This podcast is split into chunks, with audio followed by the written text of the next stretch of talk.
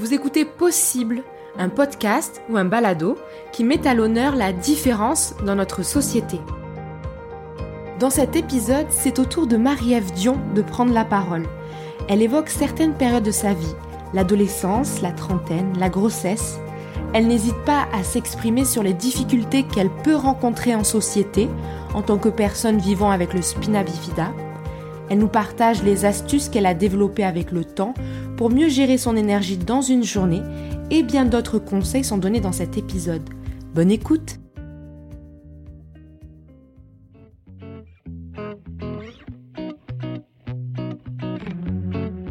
Bonjour, je m'appelle Marie-Ève Dion, j'ai 38 ans. Euh, je suis née avec un spina bifida lipo-myélo-ménagocèle.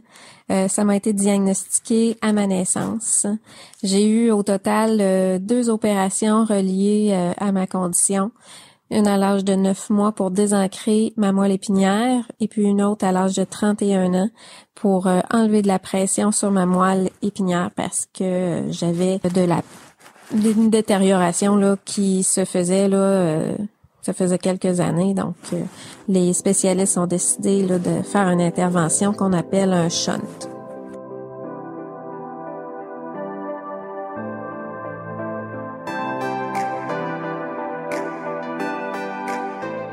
Dès la naissance, j'ai été pris en charge par plusieurs spécialistes. Euh, j'ai été suivie euh, jusqu'à mes 18 ans au Centre Cardinal Villeneuve. Puis euh, mon développement était comme un, une jeune enfant de mon âge, qui est normal, qui n'a pas de problème de santé. Donc, je faisais de la danse, j'étais une personne qui était active. Euh, oui, je me blessais un petit peu plus facilement au dos, euh, mais somme toute, c'était quand même pas si mal. Hein. Puis, euh, les spécialistes à ce moment-là ils comprenaient pas vraiment pourquoi j'étais en si bonne santé physique finalement, parce que euh, mon état, euh, ma colonne vertébrale était quand même euh, pas mal atteinte, donc ça a tout le temps été un beau mystère. Puis rendu à l'âge de à peu près 30 ans, là, j'ai commencé à remarquer que j'avais de la perte de sensibilité au niveau des pieds, plus difficile de monter des escaliers. Là, tu sais, je sentais que j'en j'en perdais physiquement là tranquillement, mais tout le temps un petit peu. Donc, euh, ça a été quand même un peu long de rembarquer dans le, système de santé, là. Mais euh, du moment que ça a été fait, euh, j'ai été super bien pris en charge par les spécialistes. Ils ont examiné mon état, puis ils ont décidé de me faire une deuxième opération. ce qui était le moins risqué, là, c'était d'aller faire un shunt, donc d'aller insérer un petit une genre de petite paille dans ma moelle épinière pour drainer du liquide puis enlever de la pression sur ma moelle. Puis après ça, euh, le rétablissement s'est bien fait, mais euh, malgré l'opération qui a stabilisé mon état, j'ai quand même euh, perdu de la sensibilité, la proprioception de ma jambe droite. Donc maintenant, je marche avec une canne. mon état neurologique fait que j'ai plus de spasticité aussi dans les jambes, plus de douleur. Donc ça change ma vie, ça change mon quotidien mais euh, j'apprends à vivre euh, avec tout ça. Ça l'amène son lot euh, de deuil, mais faut pas s'arrêter à ces difficultés-là. Faut se botter le derrière puis voir ce qu'il y a de beau. Un dicton que j'aime beaucoup qui dit quand la vie te donne des citrons faisant de la limonade, ben je me le répète quand même souvent puis j'essaye d'appliquer cette théorie-là le plus possible.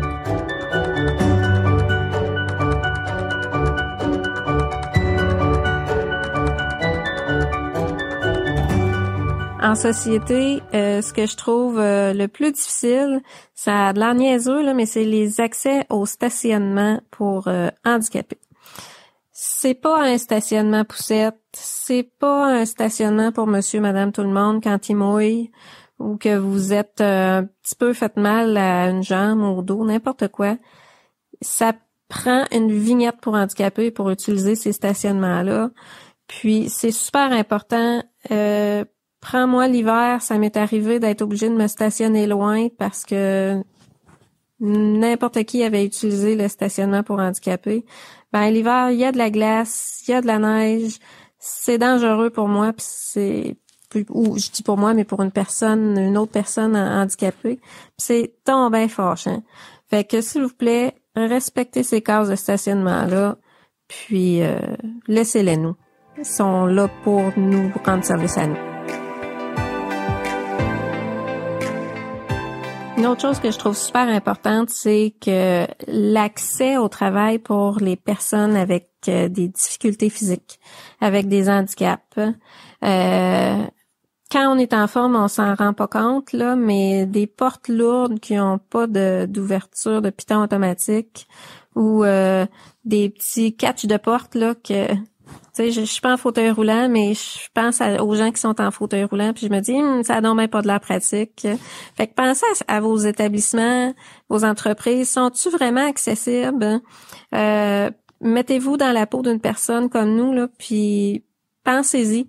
Euh, c'est super important si on veut garder notre autonomie, euh, que ça le soit, pour pas dépendre de tout le temps de quelqu'un parce que euh, on a un petit notre petite fierté, notre petit orgueil, on veut pas nécessairement demander euh, toujours à quelqu'un pour faire nos nos activités, nos commissions, pour se rendre à notre travail. J'ai aussi remarqué qu'en milieu de travail, euh, je sais pas vous, mais moi je remarque pas tant de personnes en fauteuil roulant ou avec des cannes en milieu de travail. Euh, je le sais que les offres d'emploi discriminent pas les personnes avec des difficultés physiques, avec des handicaps. Je le sais que c'est ouvert à tous. Mais est-ce que les employeurs pourraient plus encourager ce type d'embauche-là? Euh, je pense que oui. Je pense qu'il y a une réflexion à faire de ce côté-là, surtout euh, de nos jours où on parle de pénurie de main-d'œuvre. Est-ce que ça serait pas possible de prendre un employé avec un handicap sans qu'il soit à temps plein à 35 heures semaine, mais si euh, tu prends deux personnes avec des handicaps qui font chacun 20 heures, ben au bout du compte, ton 40 heures va être couvert. Ces personnes-là vont s'être accomplies. Ils vont retirer une fierté personnelle de pouvoir travailler. Puis en même temps, ben le outre le, le 20 heures de temps dans leur semaine, ben ils vont pouvoir euh, continuer à aller à leurs rendez-vous médicaux, puis consacrer du temps à leur réadaptation s'il faut.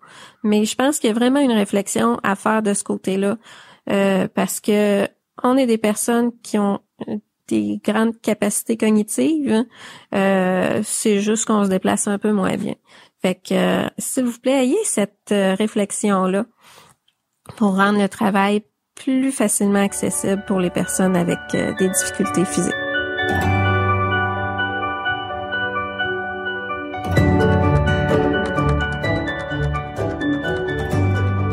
J'ai la chance d'avoir deux magnifiques enfants. J'ai eu deux belles grossesses euh, avec plus de suivis euh, médicaux que une femme en bonne santé, donc euh, plus d'échographie, c'est quand même le fun ça.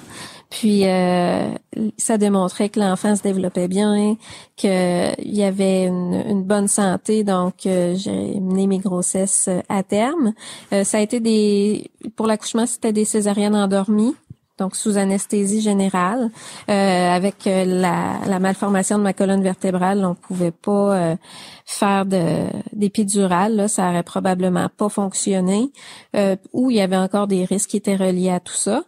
Puis euh, la césarienne, ben, c'était une, décision qu'on a pris avec euh, le neurologue puis euh, le médecin. C'était plus sage, comme on savait pas ce que la poussée pouvait avoir comme impact sur ma colonne vertébrale. On, on a été vers la césarienne.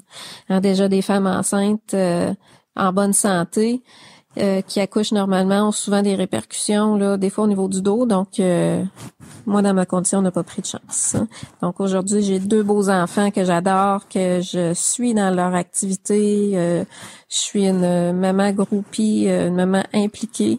Puis, j'adore ce rôle-là. Malgré ma condition physique, demeure une personne qui est active. Donc, je suis euh, mes enfants dans leurs activités sportives. Euh, on fait du camping en famille, euh, de la motoneige, puis de la moto avec mon conjoint. je l'en remercie de me rendre possible ces activités-là. Sans lui, ça serait beaucoup moins facile euh, pour moi, mais il est ingénieux puis il est ouvert euh, à adapter euh, nos activités pour que je puisse y participer. Puis je leur remercie beaucoup. Mon père m'a procuré, s'est procuré un quadriporteur pour moi. ça, ça me permet de passer l'Halloween avec mes enfants. Ça me permet d'aller passer des fins de semaine à Saint-Tite avec des amis puis euh, d'aller faire des expositions de voitures. Autrement, euh, ça serait vraiment trop difficile pour moi de pouvoir euh, faire ces activités-là. Je paierais le prix pendant plusieurs jours à avoir mal partout, puis à avoir une même une fatigue physique puis mentale. Hein. Quand on a de la douleur, ça ça l'impact sur toute notre énergie. Donc, un gros merci aux hommes de ma vie de prendre le temps d'adapter des activités pour moi, pour que je puisse participer.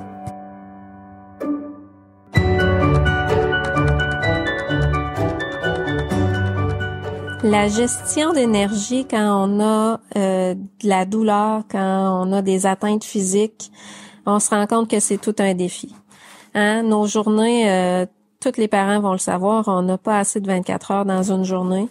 Ben quand tu as une, atteinte physique puis des douleurs, ben là faut que tu commences à prévoir tes euh, les tâches que tu as à faire dans une journée puis à les prioriser. Puis souvent, faut que tu apprennes à en laisser tomber.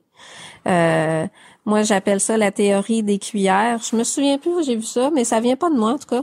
C'est euh, ça dit finalement qu'une personne normale va avoir une quantité pas infinie, mais beaucoup, beaucoup, beaucoup de, de, cuillères finalement pour faire sa journée.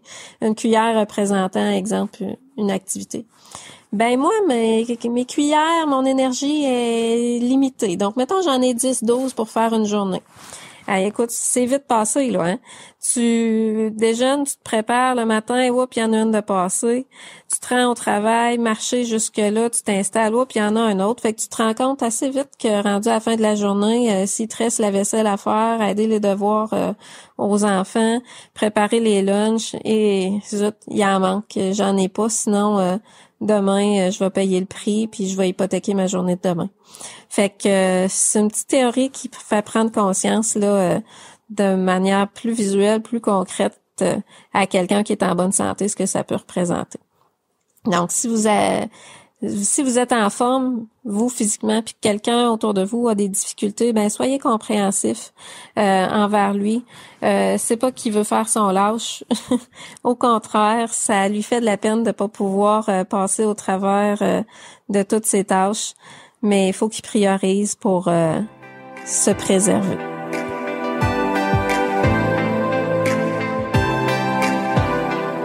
Personnellement, j'ai un, je pourrais dire un abonnement avec un massothérapeute, un physiothérapeute pour euh, m'apprendre des étirements, pour euh, relâcher euh, mon corps, mes muscles qui sont souvent tendus c'est, essentiel à mon bon fonctionnement, là, puis à me sentir bien dans mon corps.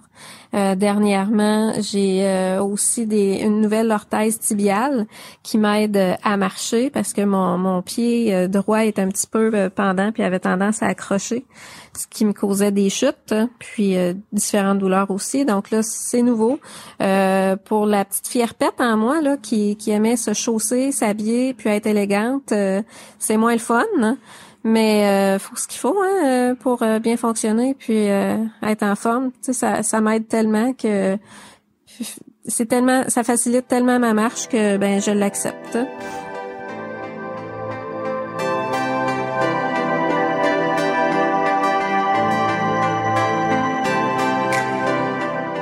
Aujourd'hui, je sais pas ce que l'avenir euh, me réserve pour euh, ma condition physique.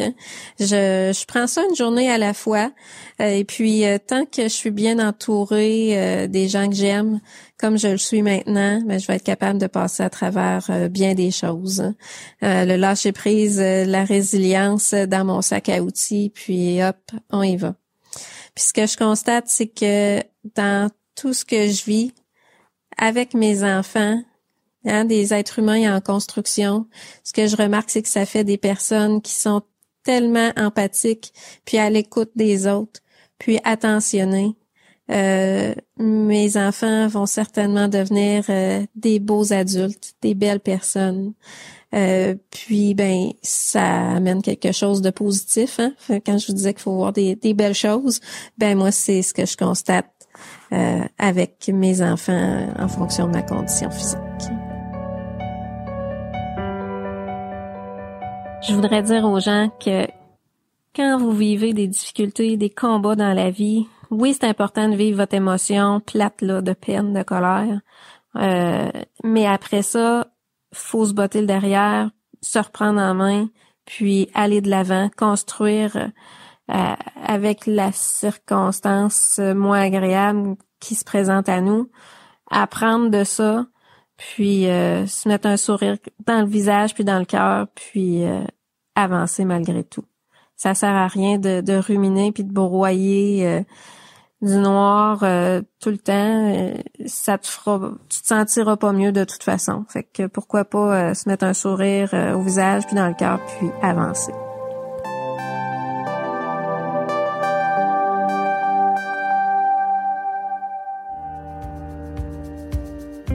Cet épisode est maintenant terminé.